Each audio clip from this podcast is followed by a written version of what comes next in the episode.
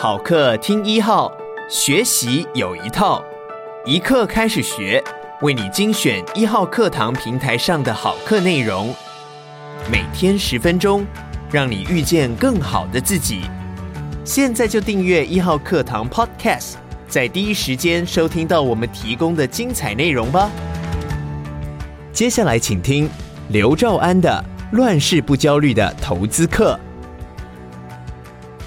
您好，我是你的高级认证理财规划顾问刘兆安 CFP，也是好险有钱网站的创办人，大家都叫我 Big Money 大钱先生。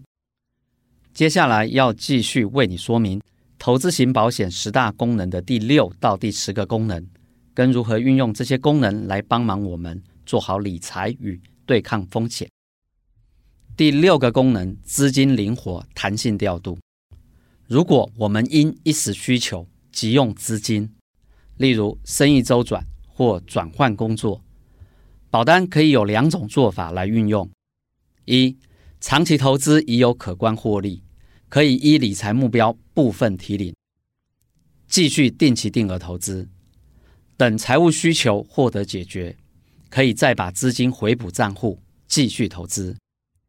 第二，如果市场处于荣景，希望继续跟上上涨良机，那我们可以采用保单借款的方式，短期借出，等解决财务需求之后就清偿。第七，小资金就可以开始资产配置，而这也是投资最重要的事。当你向基金公司购买基金时，会有基本的门槛，如果本钱不多，只有一档基金可投资。根本做不到分散风险这件事。投资型保险只要每月三千元，即可选择两个以上的基金标的，做到多元资产配置，避免风险集中。这是投资获利的重要关键。关于投资要稳健获利的做法，我们在后面有专门的一集为大家详细说明。其他呢，像定存、股票或房地产投资，需要较高的起始资金。都不像投资型保险这样简便，能从三千元就开始起步。第八，选择性高，可以自己选想要投资的商品，也可全权委托专家代操。随着投资型保险的商品越来越多元化，基金可选的档数越来越多，纯股票型基金、纯债券型基金、股债平衡基金、指数型基金都琳琅满目。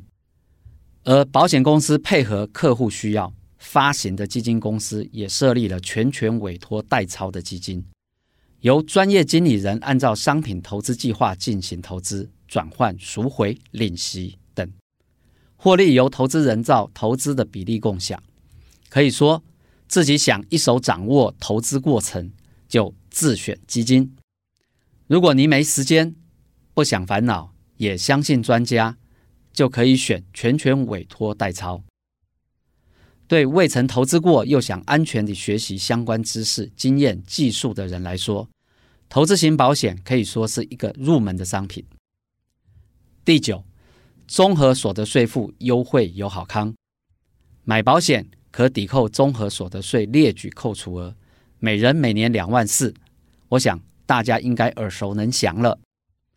税率越高，节税效果越高，以所得税集聚四十趴来计算，每年两万四乘四十趴等于九千六，所缴保费中就有九千六百元是政府负担的，买保障又节省所得税。还有另外一项优点，可能大家比较没注意到，投资海外基金、境外发行的基金。